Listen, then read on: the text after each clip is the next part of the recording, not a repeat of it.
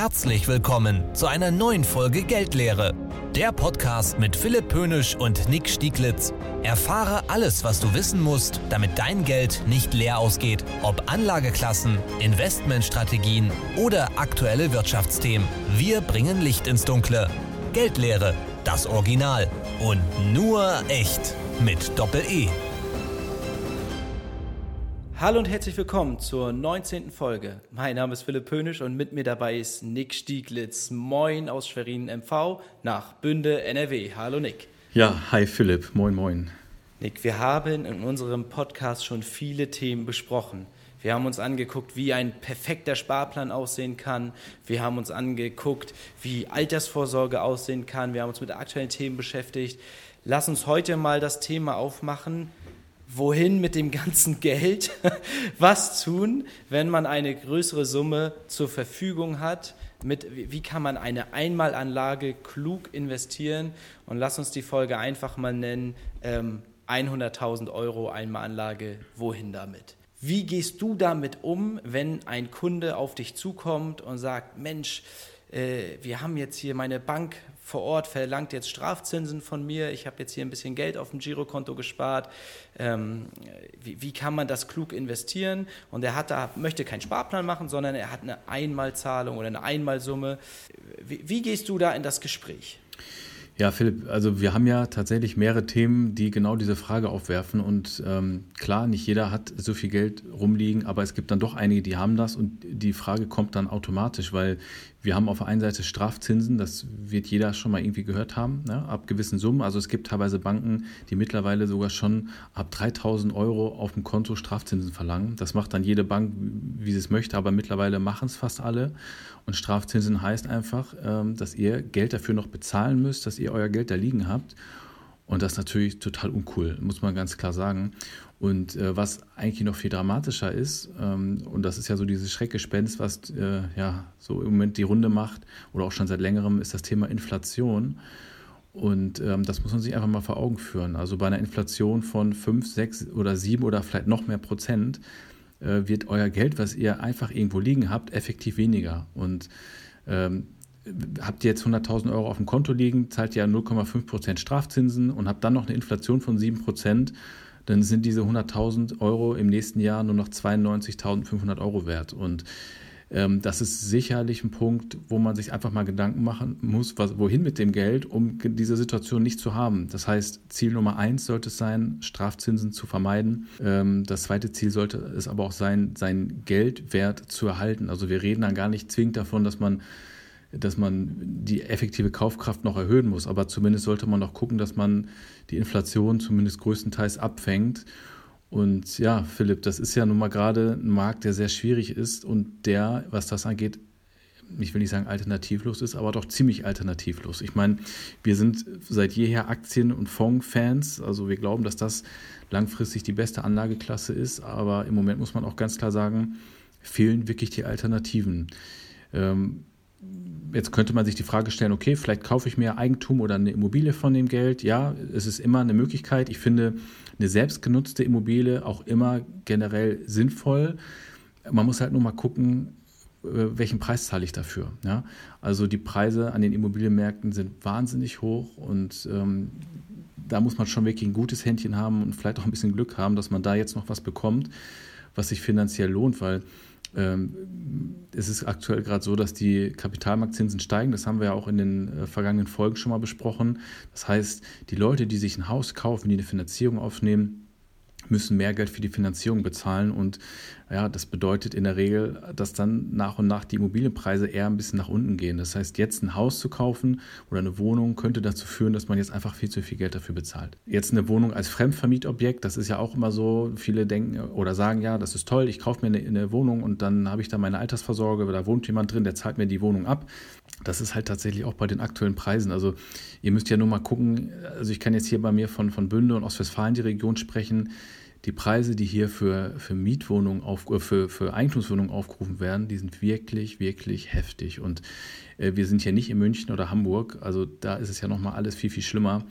Und da muss man sich wirklich die Frage stellen, wann soll sich so ein Investment überhaupt wirklich lohnen? Und da gibt es auch Hochrechnungen, äh, wie ist jetzt eigentlich der effektive Zins, wenn man sowas macht? Also dann auf die gesamte Laufzeit, was habe ich denn wirklich mal unterm Strich nach Abzug aller Kosten und Aufwendungen und auch natürlich mit dem Risiko, dass der Mieter seine Miete auch zahlen muss, was bleibt unterm Strich übrig? Und das ist häufig nicht viel ich will das nicht äh, pauschalisieren. Es gibt Situationen, wo das passen kann, wenn man günstig an, eine, an ein Objekt rankommt, aber oft ist es so, dass die Rendite äh, fast gar nicht mehr vorhanden ist und dann mit allen Risiken, die man auch eingeht. Und von daher ist das jetzt so für den, äh, ich sag mal, für den Normalfall nicht unbedingt eine gute Alternative, äh, zumindest nicht für jeden. Dann gibt es oder hat man früher gesagt, okay, wenn ich einigermaßen sicher irgendwie mein Geld anlegen möchte, dann hole ich mir Anleihen, Staatsanleihen, Unternehmensanleihen. Aber auch da hatten wir jetzt kürzlich drüber ja schon gesprochen, äh, ist das gerade ein Thema, was sehr, sehr unattraktiv ist. Ne? Und auch da können wir nicht die ganz tollen Renditen, wenn überhaupt, erwarten. Fällt eigentlich auch weg. Und ja, dann wird es schon mau, ja, Philipp, dann, äh, dann fehlen schon irgendwie die Alternativen. Jetzt irgendwie in Rohstoffe zu investieren, Gold, Silber, ja, alles schön und gut. Das ist aber auch mehr eine Werterhaltung als dass man damit irgendwie Vermögen aufbauen kann. Das wirft keine Zinsen ab, keine laufenden Renditen.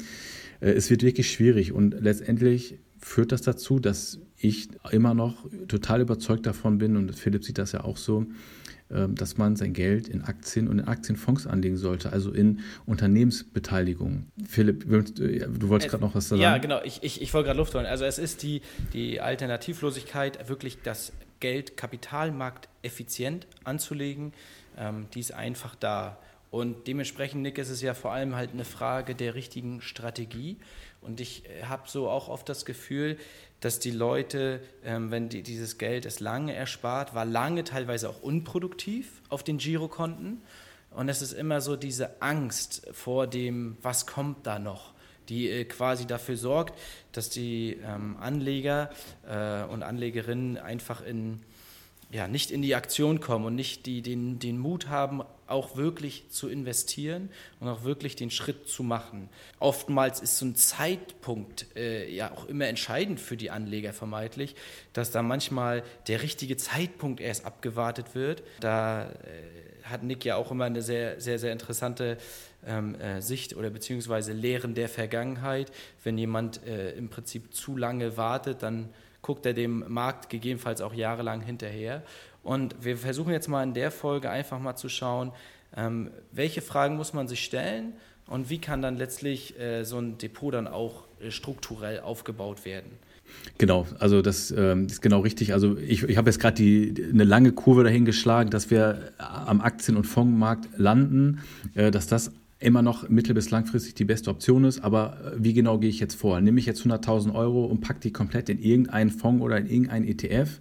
Äh, ganz so äh, leicht ist es dann vielleicht nicht oder ganz, äh, ja, ganz so einfach sollte man es sich nicht machen, weil man muss natürlich schon sehen, das gilt aber nicht nur in der jetzigen Phase, es gilt generell an der Börse, dass wir einfach immer Schwankungen haben. Und man könnte jetzt sagen, okay, es gerade so viele, ja, so viele Unsicherheiten in, in der Wirtschaft oder an den Märkten, dass man vielleicht noch abwarten möchte. Und Philipp, der Punkt, den du gerade gesagt hast, was ich ja auch immer sage, ja, äh, Unsicherheiten, klar, da will man jetzt nicht komplett reingreifen und, und mit dem Risiko, dass man nachher, äh, ja, dass die Kurse nach unten gehen und man dann voll daneben gelegen hat.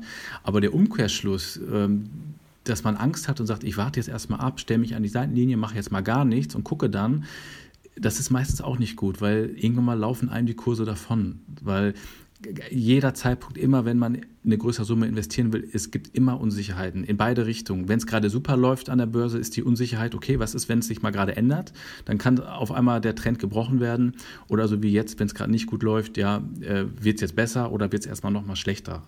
Also Unsicherheit ist immer da und äh, deswegen glaube ich, ist es einfach ganz wichtig, dass man es ein bisschen stückelt, ein bisschen streut und ähm, ja, ich bin großer Fan davon, dann zu sagen, okay, ich fange jetzt mal an, ich investiere eine Summe, ne, wenn wir die 100.000 jetzt mal nehmen, ich nehme jetzt ein gutes Stück davon, das muss man jetzt immer im Einzelfall gucken, was da passt. Ja, warte, warte, mal ganz kurz, lass uns mal dieses Thema, wie es genau wird, äh, machen wir gleich. Ähm, ich wollte jetzt das einmal ganz kurz aufgreifen, was du gesagt hast, also diesen perfekten Zeitpunkt, den scheint es ja nicht zu geben. Ne? Und wirklich diese Illusion zu haben, es ist ja in der Theorie immer so gut zu sagen, ja, ich gucke mir jetzt so einen langfristigen Chart an und das wäre natürlich ganz toll, wenn ich ganz unten einkaufe und ganz oben wieder auch rausgehe. Aber das weiß man halt nicht, wann dieser Zeitpunkt ist. Und dieses, es sind gerade unsichere Zeiten oder der Markt ist gerade unruhig, ähm, das hören wir seit Jahren, immer wieder. In jeder Beratung ist dieses Gefühl, diese, dieser, äh, äh, ja, Unmacht da, zu sagen, ich, ich, ja, im Moment weiß ich nicht genau, wo geht das noch hin und entweder sind die Kurse zu hoch oder zu niedrig. Also irgendwas ist ja letztlich immer. Und deswegen kann es da einfach nicht die, die richtige Antwort sein, zu, zu warten auf den Zeitpunkt, der nie eintritt. Viel wichtiger ist es halt, sich über seine Strategie im Klaren zu werden, sich Gedanken zu machen, was ist eigentlich mein Ziel, was ist mein zeitlicher Horizont, was möchte ich mit diesem Geld anfangen. Nicht jeder kann das beantworten. Manchmal ist dieses Geld, wenn dann eine größere Summe zusammengekommen ist, ähm, über ähm, ja, Jahre angespart worden und, und das ist jetzt da und man möchte keine Strafzinsen haben, man möchte der Inflation entkommen, aber es gibt jetzt kein konkretes zeitliches Ziel. Ja, da muss man sich vielleicht auch ein bisschen Gedanken darüber machen, was ist denn meine persönliche Fallhöhe? Wie viel darf mein Depot im Zweifel eigentlich schwanken? Wie viel Verlust kann ich ertragen? Äh, äh, ja, um, um daraus letztlich Antworten zu finden, wie kann so ein Portfolio aufgebaut werden? Und eigentlich gibt es immer, nahezu immer, äh, Antworten dann darauf. Also egal welche Voraussetzung gegeben ist, ob ich jetzt einen relativ langen Anlagehorizont habe, ob ich einen mittelfristigen Horizont habe, ähm, ob ich schon ein konkretes Ziel habe oder nur vage Vorstellungen oder einfach den Wunsch nach Kapitalerhalt habe. Man kann das Depot dann immer so bauen, dass man diesem Wunsch gerecht wird. Ähm, es sei denn, man sagt jetzt, man möchte für den Sommerurlaub sparen oder für nächstes Jahr läuft eine Finanzierung aus, dann sagen Nick und ich eher, dann bleib wirklich an der Seitenlinie und behalte es auf Cash, behalte es auf dem Girokonto, akzeptiere von mir aus auch die Strafzinsen für das eine Jahr, aber der sehr kurze Anlagehorizont ist dann an der Stelle nicht geeignet.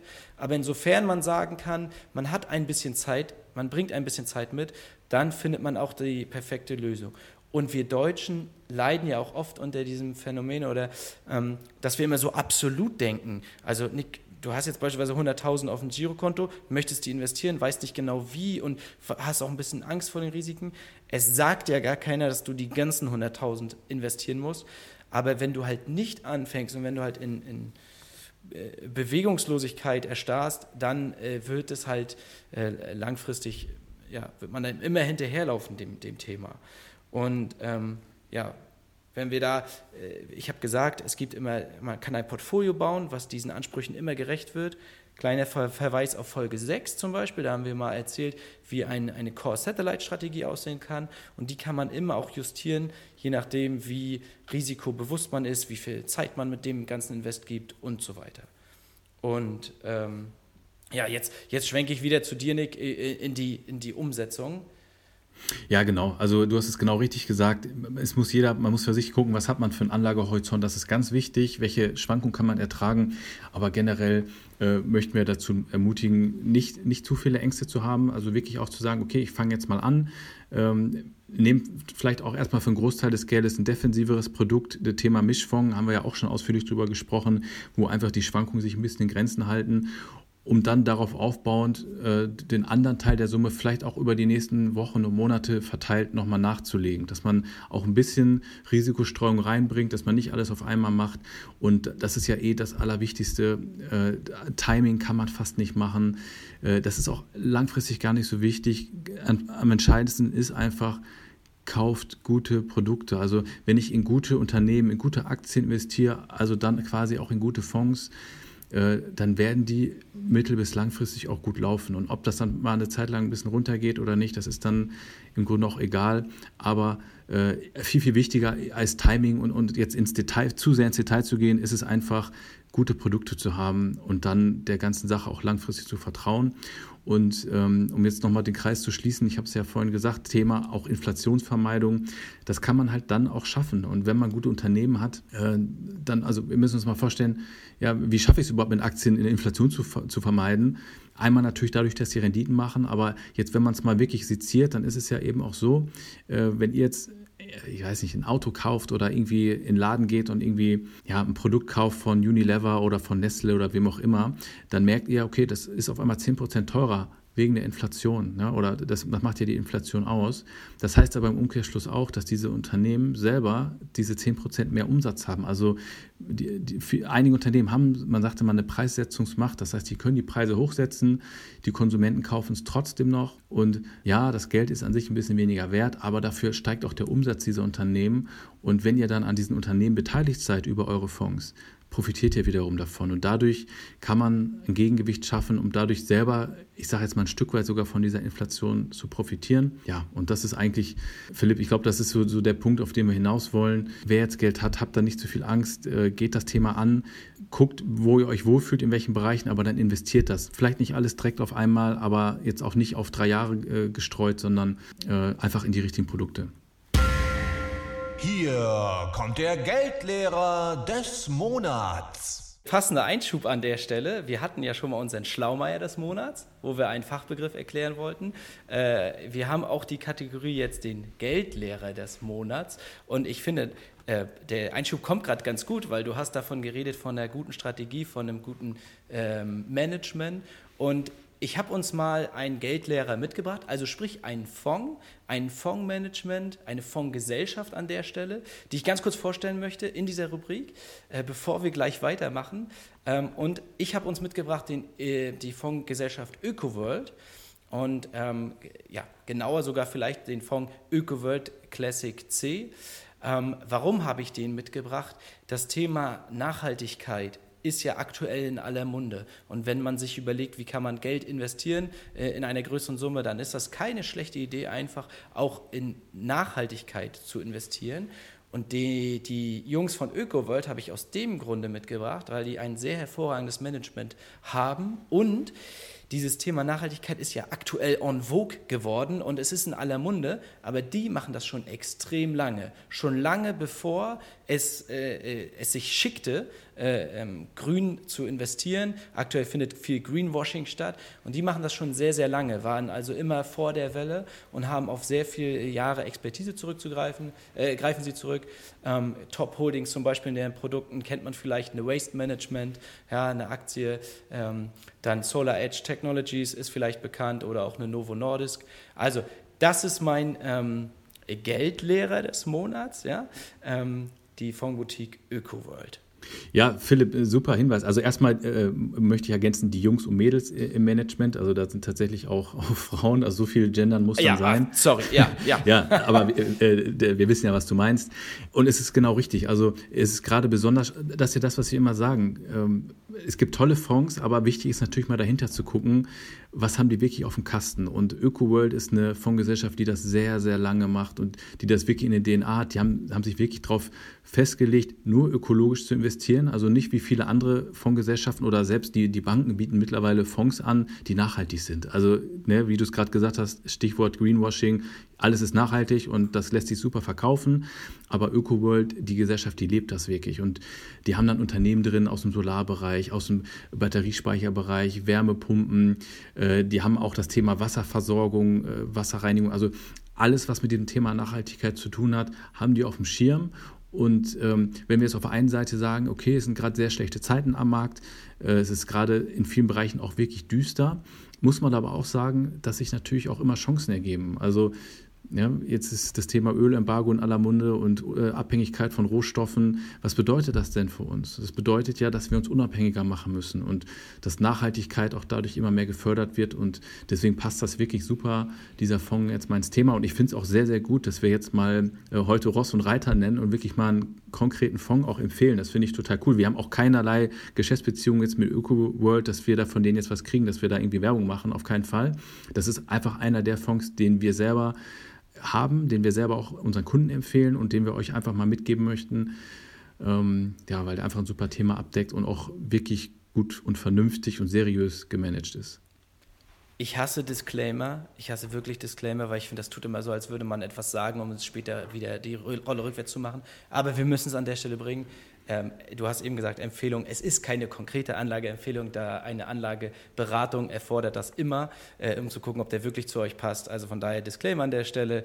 Ähm, macht euch darüber schlau, informiert euch und ähm, wir wollen in dieser Rubrik einfach Ideen verbreiten. Ja.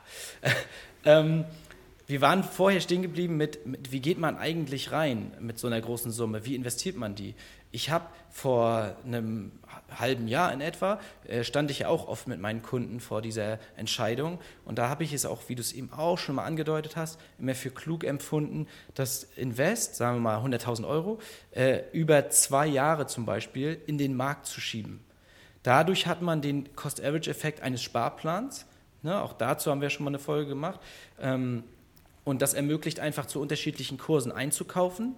Und in dem Moment, wenn der Markt euch in Anführungsstrichen den Gefallen tut und mal richtig in die Knie geht, habt ihr weiter Cash, die, welches dann sofort auch in größerem Maße nachgeschoben werden müsste. Jetzt aktuell, ähm, wir sind in einem bewegten Umfeld, die Märkte sind schon im Vergleich zum Jahresbeginn stark zurückgekommen. Ähm, auch an der Stelle die Info, wir zeichnen heute Anfang Mai aus. Die Folge äh, ist ja jetzt heute rausgekommen am äh, 24. Von daher, äh, wir sind da nicht immer just in time. Aber generell ist es so, dass man sich mit so, mit so, mit so einem Sparplaneffekt ähm, kann man sich viele Chancen erhalten. Aktuell, wo wir wissen, dass die Kurse zurückgekommen ist, munter ich dazu auf, auch tatsächlich von dem Investment schon einen größeren Teil des Kuchens direkt zu investieren und den Rest dann über so einen Sparplan laufen zu lassen. Ähm, so handhabe ich das immer sehr, sehr gerne. Ja, Philipp, also so kann man es auf jeden Fall machen. Äh, da gibt es nicht die eine goldene Lösung, aber das ist sicherlich auch eine Vorgehensweise, die man äh, nutzen und wählen kann. Nochmal, da müsst ihr euch selber wohlfühlen. Das sollte man in einem gemeinsamen Gespräch äh, erörtern oder dass ihr euch selber einfach diese Frage stellt. Ähm, ja, und dann kann man das total gut so machen. Fassen wir mal zusammen. Wir müssen, ihr müsst die Strategie kennen, ihr müsst wissen, was es gibt es ein Ziel und wenn ja, welches ist das? Wie viel Zeit gibt ihr dem Ganzen? Wie viel Schwankungen seid ihr bereit auszuhalten? Punkt 1. Punkt 2, Darauf basierend ein kluges Portfolio bauen, was breit aufgestellt ist, was viele Themen spielt, was auch die Unwegsamkeiten der Zukunft ähm, spielen kann. Das heißt, egal was da so passiert, ihr seid irgendwie dann dabei.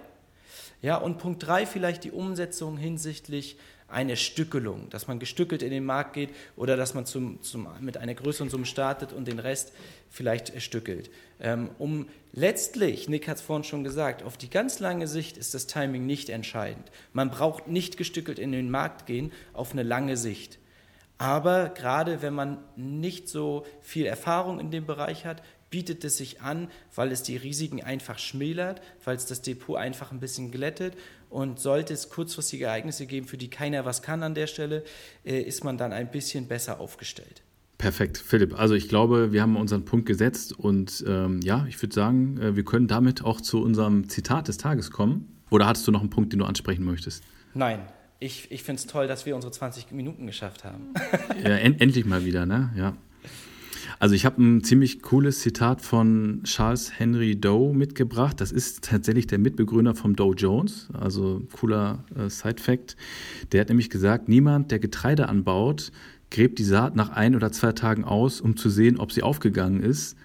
Aber bei Aktien wollen die meisten Leute mittags ein Konto öffnen und abends den Gewinn kassieren. Und ähm, das ist eine super einfache, aber auch eine super schlaue Weisheit, weil wir erleben das auch immer wieder. Die Leute machen Depot auf oder investieren und dann gucken sie gefühlt dreimal am Tag rein, wie das Investment ja. aussieht.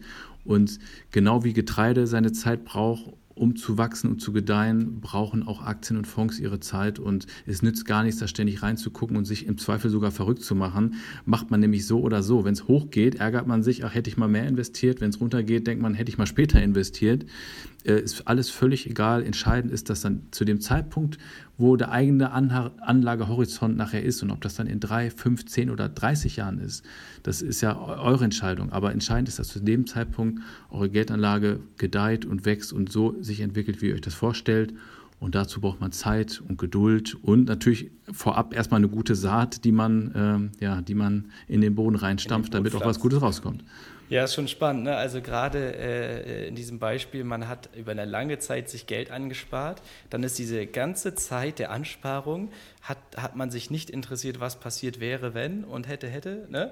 Äh, aber in dem Moment, wenn man dann den Entschluss geschafft hat, äh, gefasst hat, zu investieren, und dann rumort es ein bisschen, dann wird permanent geguckt und dann wird die Saat am besten gleich wieder rausgeholt aus dem Boden und in einen anderen äh, Boden dann vielleicht verpflanzt. Also, ja, oder dann sind nicht mehr die Tomaten gut gewesen, sondern dann willst du Gurken ja. anpflanzen oder so. Also es ist ja wirklich ein typisches Verhalten, aber ähm, ja. ja das äh, sollte man sich wirklich ja, zu Herzen nehmen. Sehr, sehr großartig. Packen wir es an. Im Hintergrund läuft schon die Abklangmusik. Passt auf euch auf, Leute. Passt auf euer Geld auf. Und sagen Tschüss und Ciao, Ciao. Grüße gehen raus aus Schwerin und aus Bünde. Bis dann. Das war Geldlehre, der Podcast für deine finanzielle Bildung. Damit dein Geld nicht leer ausgeht, abonniere den Kanal und schalte auch nächstes Mal wieder ein. Geldlehre, das Original. Und nur echt mit Doppel-E.